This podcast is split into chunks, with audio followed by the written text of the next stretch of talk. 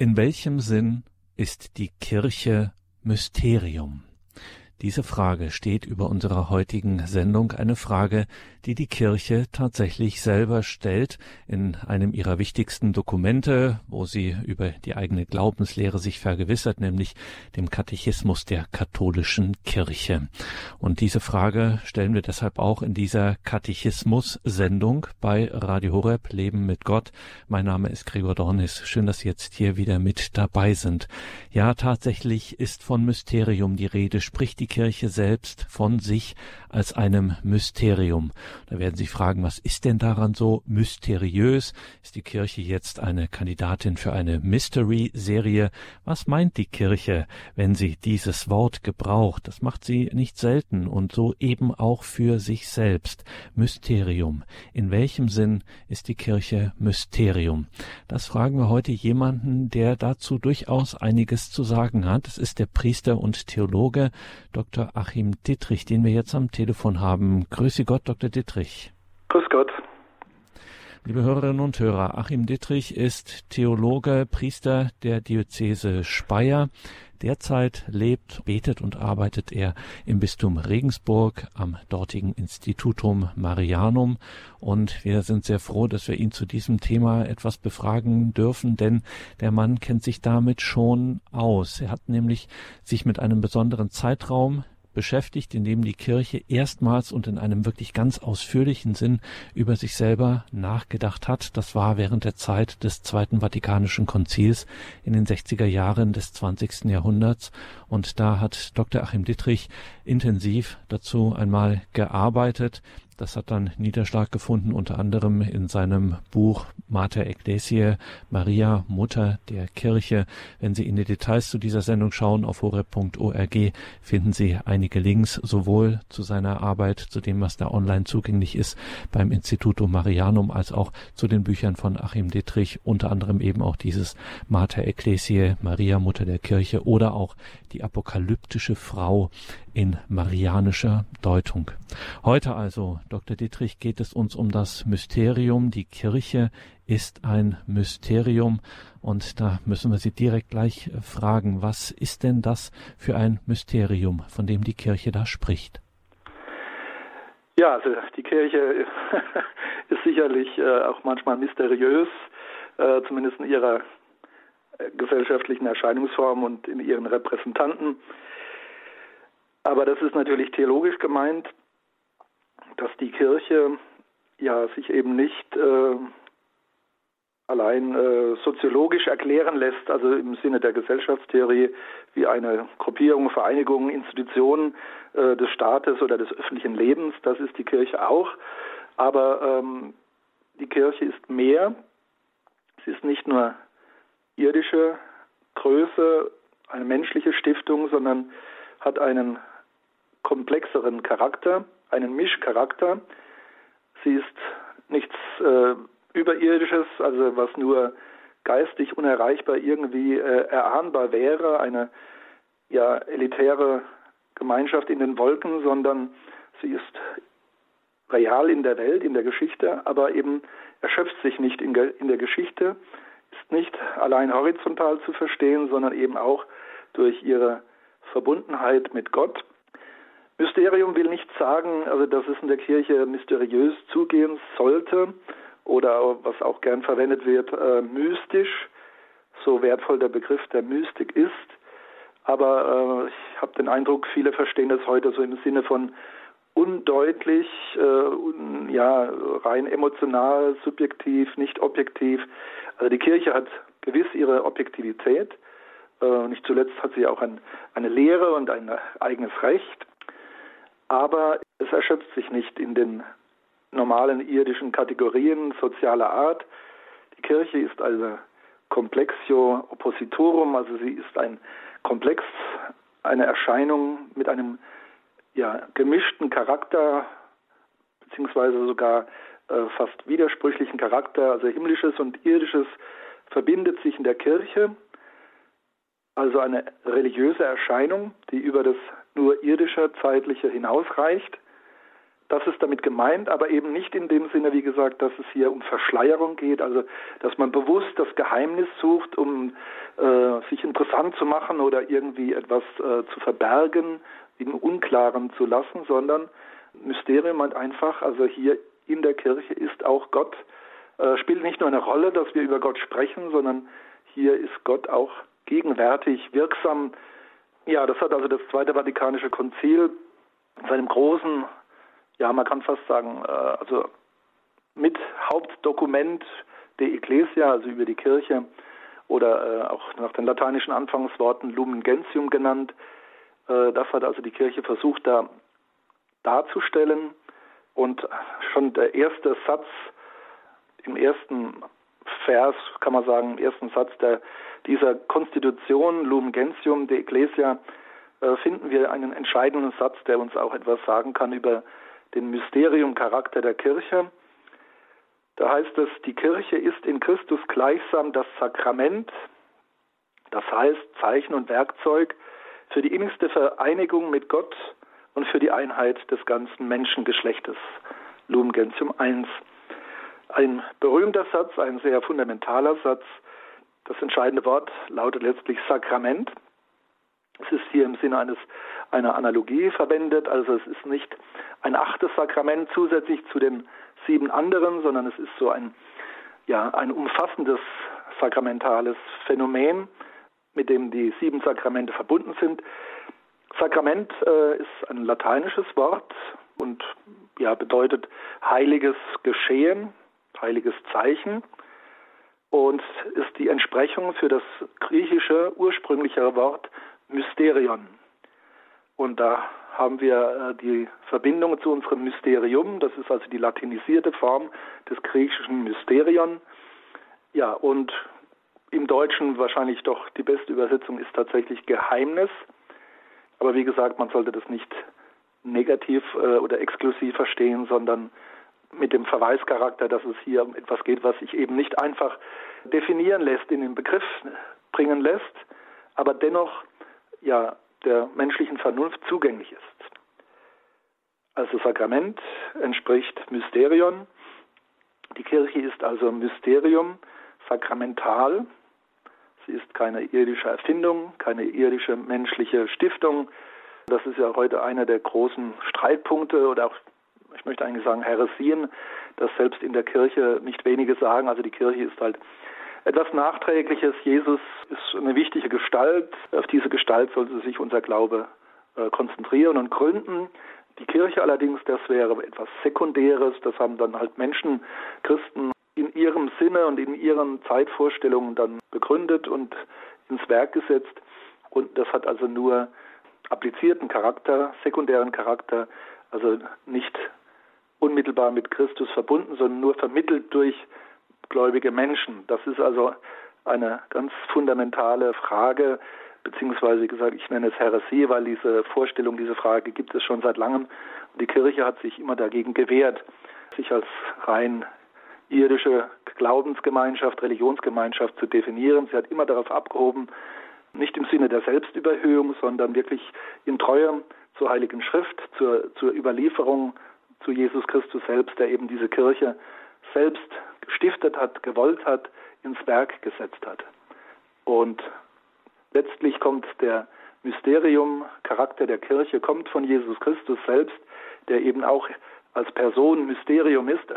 Er ist ja wahrer Mensch und wahrer Gott, also eine Person, die zwei verschiedene Naturen in sich verbindet, ohne dass die sich gegenseitig aufheben oder durchmischen. Also auch eine ja ein Geheimnis der Person, der göttlichen Person Jesu Christi, wo eben Menschliches und Göttliches beisammen sind. Und in positiver Weise, konstruktiver Weise wird eben dabei das Menschliche erhöht, mit Gott in Verbindung gebracht. Die Kirche ein Mysterium mit einem Mischcharakter, wie unser heutiger Gast Dr. Achim Dietrich das formuliert hat. Sie ist zugleich menschlich, sie ist zugleich göttlich.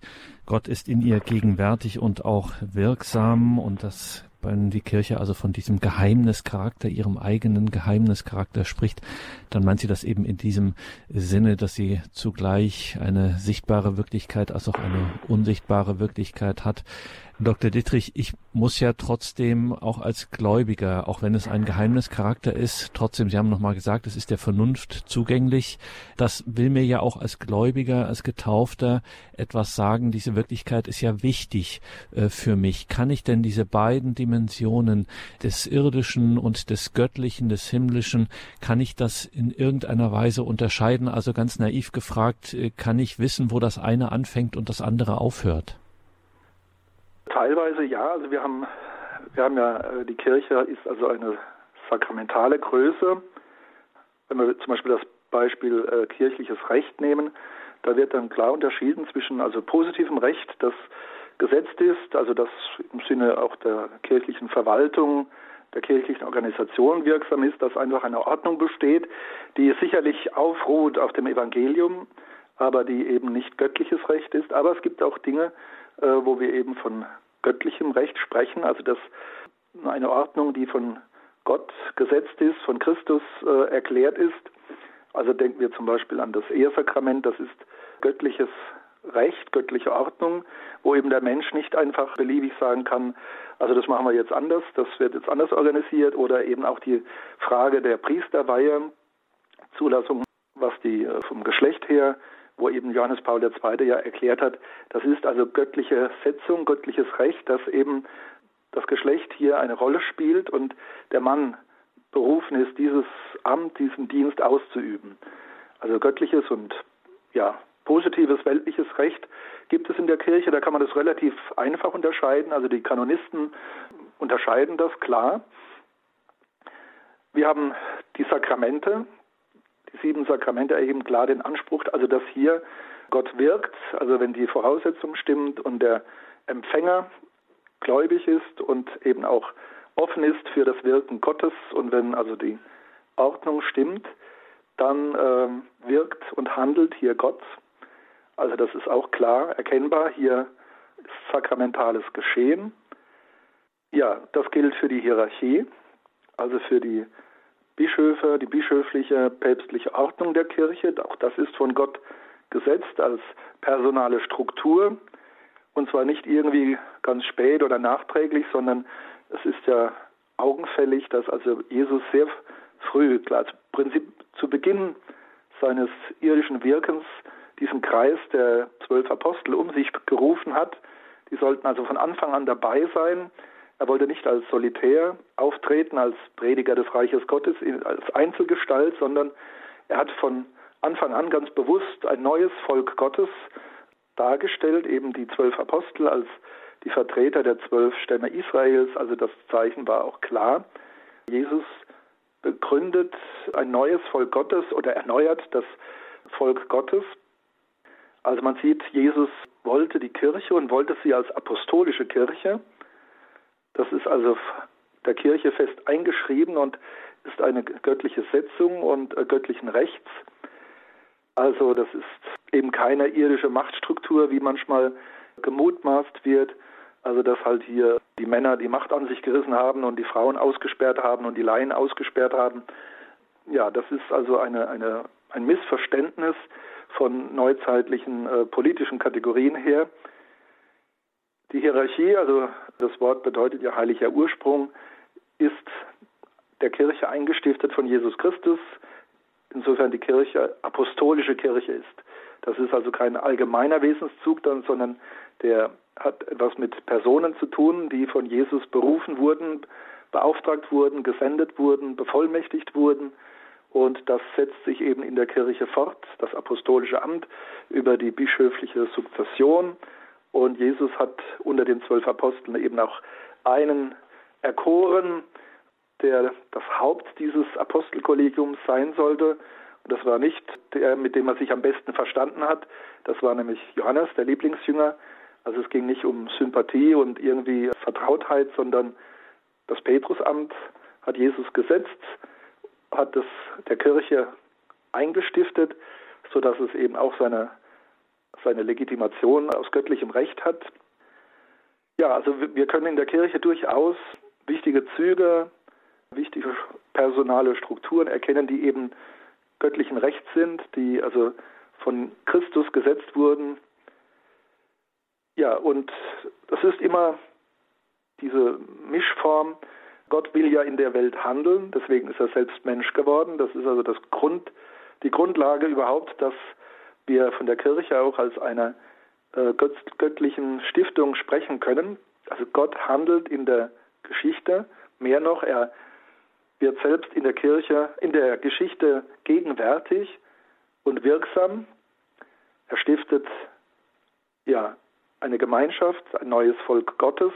Er stiftet die Kirche, damit diese Kirche als Gemeinschaft von Menschen im Heiligen Geist ja es ermöglichen, dass wir Menschen, die wir ja in einer gefallenen Welt leben, die also in einer gewissen Trennung und Distanz von Gott existiert, dass wir Menschen also die Möglichkeit haben, uns mit Gott zu versöhnen und äh, diese Trennung zu überwinden, dass wir also von Gott wieder hineingenommen werden in eine Gemeinschaft mit ihm. Deswegen die Kirche ist eine ganz wichtige Erscheinung und auch ein Geschenk. Sie ist Stiftung Jesu Christi. Sie ist wirklich heilige Kirche. Und das haben ja die Kirchenväter schon auch früh klar formuliert, als sie das Glaubensbekenntnis geschrieben haben und äh, vorgeschrieben haben, äh, wo es ja heißt, also in dem dritten Teil, ich glaube an den Heiligen Geist, die heilige katholische Kirche. Und im großen Credo heißt es dann noch zusätzlich, also die eine heilige katholische und apostolische Kirche, wo wir also so vier Wesenszüge der Kirche hören. Das ist also Glaubensgut, das ist also nicht irgendwie ins Belieben gestellt, wie man die Kirche betrachtet, sondern die Kirche ist Geschenk in der Welt, für die Welt, in der Geschichte, aber eben nicht aus der Geschichte heraus, sondern von Gott her in der Geschichte.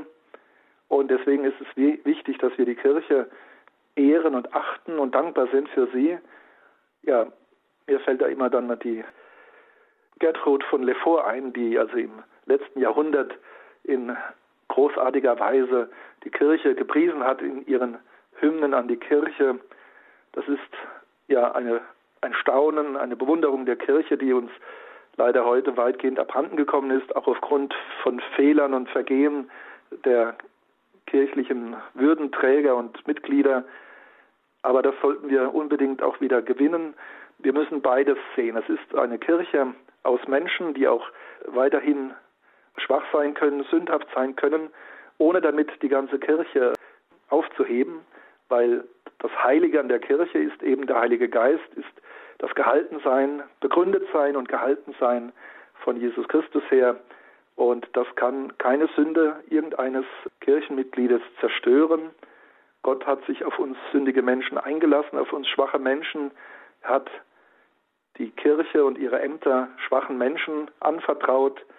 Das sehen wir schon im Neuen Testament, was wir alles über Petrus hören, der kein Idealkandidat war, sondern ein sehr wankelmütiger, impulsiver Mensch, der also durchaus massive Schwächen hatte. Und dennoch, Gott lässt sich auf den Menschen ein. Jesus beauftragt eben diese Apostel, die zum größten Teil davongelaufen sind, als er gefangen genommen wurde. Auf diese schwachen Menschen lässt er sich ein und will er sich auch heute einlassen. Die Kirche ein Mysterium. Wir sind in dieser Katechismus-Sendung verbunden mit Dr. Achim Dittrich, dem Priester und Theologen. Derzeit arbeitet er am Institutum Marianum in Regensburg. Ein Geheimnis ist also die Kirche, ein besonderes Geheimnis und ihrem eigenen Verständnis nach mit Blick auf die Offenbarung Gottes ist sie sozusagen der Ort der Wirksamkeit, der geheimnisvollen, aber äh, wirklichen Wirksamkeit Gottes in dieser Welt. Dies Geheimnis lasst uns künden. So formuliert es dann auch entsprechend eines der vielen Kirchenlieder, die es dazu gibt. Und dazu hören wir jetzt hinein und dann sprechen wir gleich weiter mit Dr. Achim Dittrich über die Kirche und in welchem Sinn sie Mysterium ist.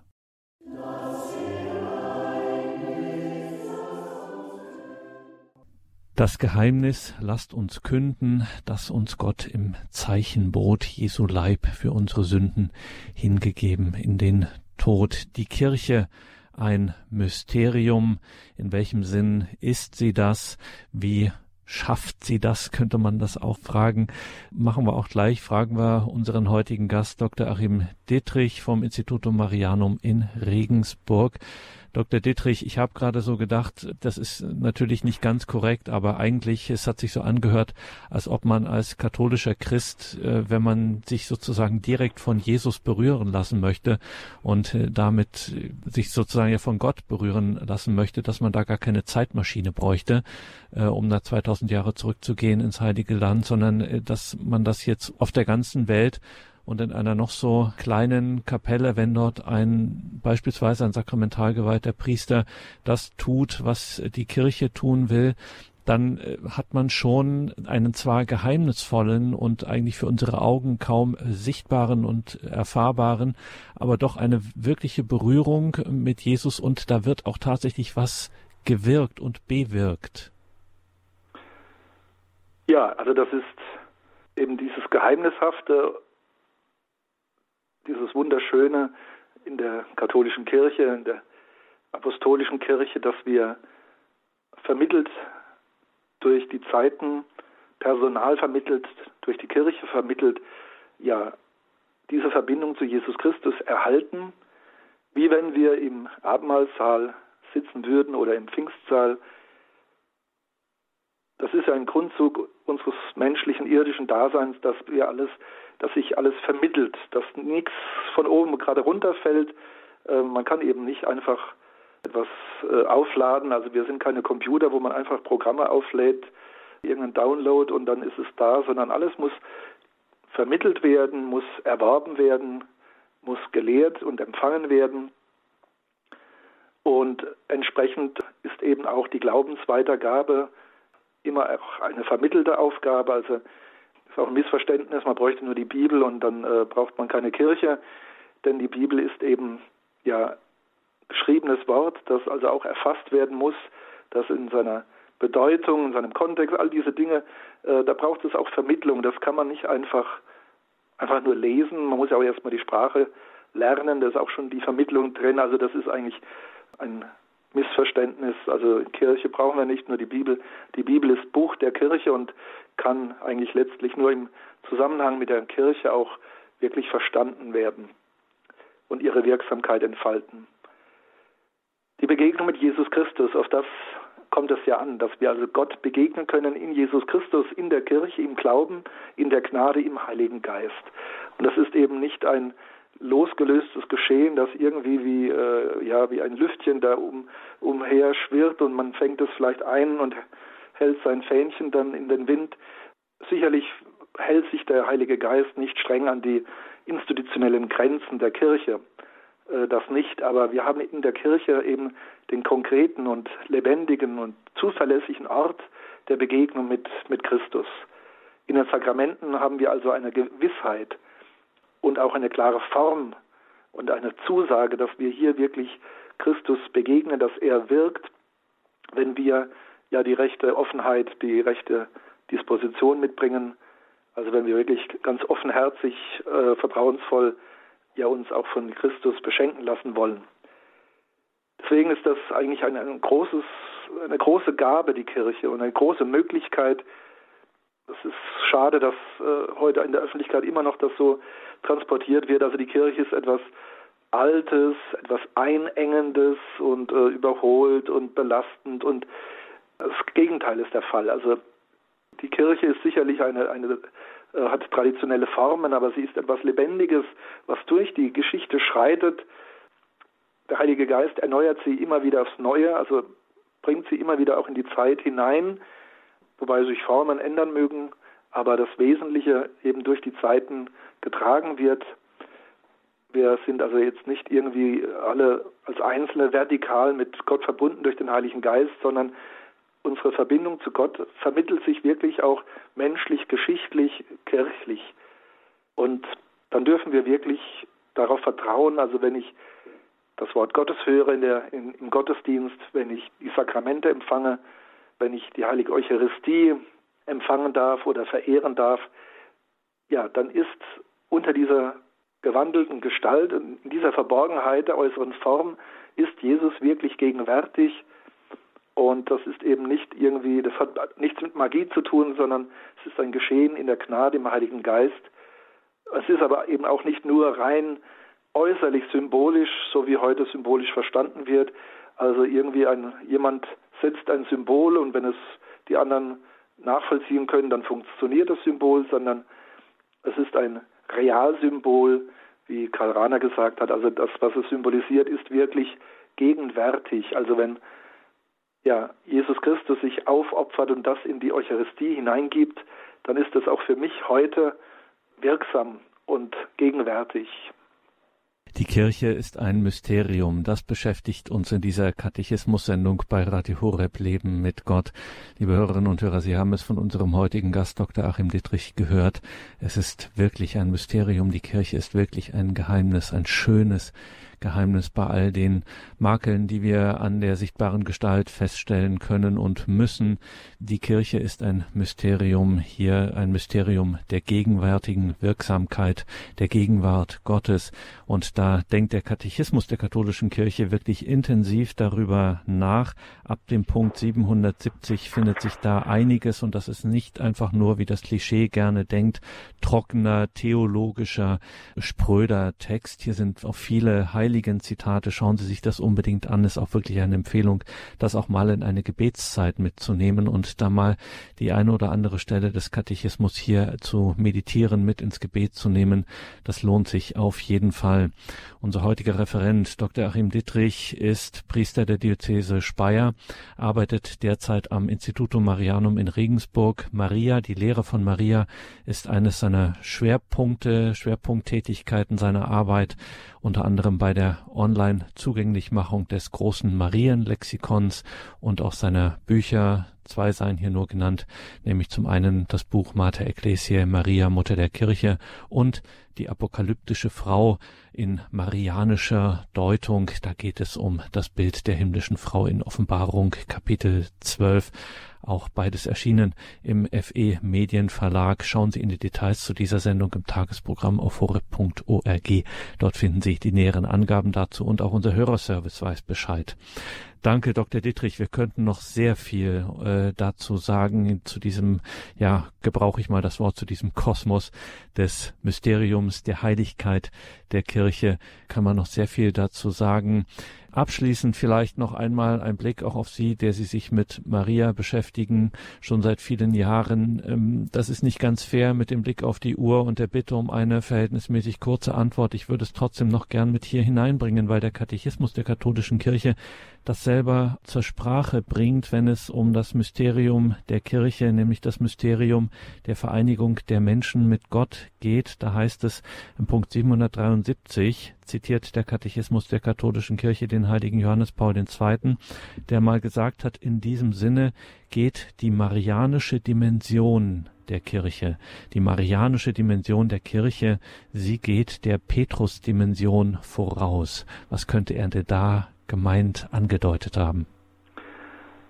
Ja, Johannes Paul II. zitiert hier äh, Hans Urs von Balthasar, der also dieses Bild entworfen hat, dass also das Marianische noch ja, vor dem Petrinischen kommt. Also das erst braucht es auf menschlicher Seite die, also der Mensch muss begnadet werden und muss dann aber eben auch in der Gnade diese geistige Haltung, diese Glaubenshaltung wollen und annehmen und durchhalten so wie es Maria eben getan hat. Also ihre Gestalt ist im Prinzip in Person eine Personifizierung der Kirche. Also alles, was für die Kirche in der Welt wichtig ist, wie sie sich verhalten muss, wie sie denken muss, wie sie handeln soll, äh, all das ist ja in Maria, der jungfräulichen Gottesmutter, eigentlich schon personal vorgegeben. Insofern ist Maria das Urbild der Kirche. Sie ist im Sinne der Heilsgeschichte als Mutter Jesu Christi auch Mutter der Kirche, denn die Kirche ist ja der Leib, der mystische Leib Jesu Christi, eher das Haupt. Und ihre Haltung der Demut, des Glaubens, des Lebens aus der Gnade, ja, des Mitgehens als, als Gefährtin Christi bis unter das Kreuz, das Sein in der Kirche, wie es an Pfingsten ist, all das macht deutlich, also wir müssen, wenn wir wahrhaft Mitglieder oder Glieder der Kirche sein wollen, müssen wir letztlich marianisch sein und petrinisch, also Glauben wie Maria in Verbundenheit mit dem Petrus-Nachfolger. Und all das noch einmal die herzliche Einladung, liebe Hörerinnen und Hörer, all das nachzulesen im Katechismus ab dem Punkt 770 und natürlich auch nachzuhören, diese Sendung in unserer Mediathek auf horeb.org. Zögern Sie nicht, das auch durchaus Ihren Freunden und Bekannten zu empfehlen, das vielleicht bei Social Media auch zu teilen. Man weiß nicht, wen Sie da in einer besonderen Lebenssituation erreichen. Vielleicht gerade Menschen, denen dieses große und schöne Mysterium der Kirche abhanden gekommen ist, denen das das fremd ist und die vielleicht hier einen ganz besonderen neuen Zugang zu ihrem Leben mit Gott finden können und die Kirche in einer neuen Weise sehen können und dann auch tatsächlich die Gegenwart Gottes in ihr neu erfahren können, wäre doch schön. Mein Name ist Gregor Dornis. Viel Freude hier im weiteren Programm. Um 17.15 Uhr folgt hier die Reihe zum Nachdenken. Danke, Dr. Dittrich, dass Sie sich wieder die Zeit genommen haben, uns hingeführt haben zum Selbstverständnis zur Wirklichkeit der Kirche wie wir zu ihr gelangen können. Und da freuen wir uns auch wie immer über eine entsprechende geistliche Unterstützung, nämlich über den Segen. Herr Jesus Christus, wir danken dir, dass du Mensch geworden bist, dass du zu uns in die Welt und Geschichte gekommen bist, dass du uns nicht alleine lässt, dass du uns die Kirche geschenkt hast, in der wir miteinander glauben können, in der wir miteinander aus den Sakramenten und aus dem Wort Gottes leben können.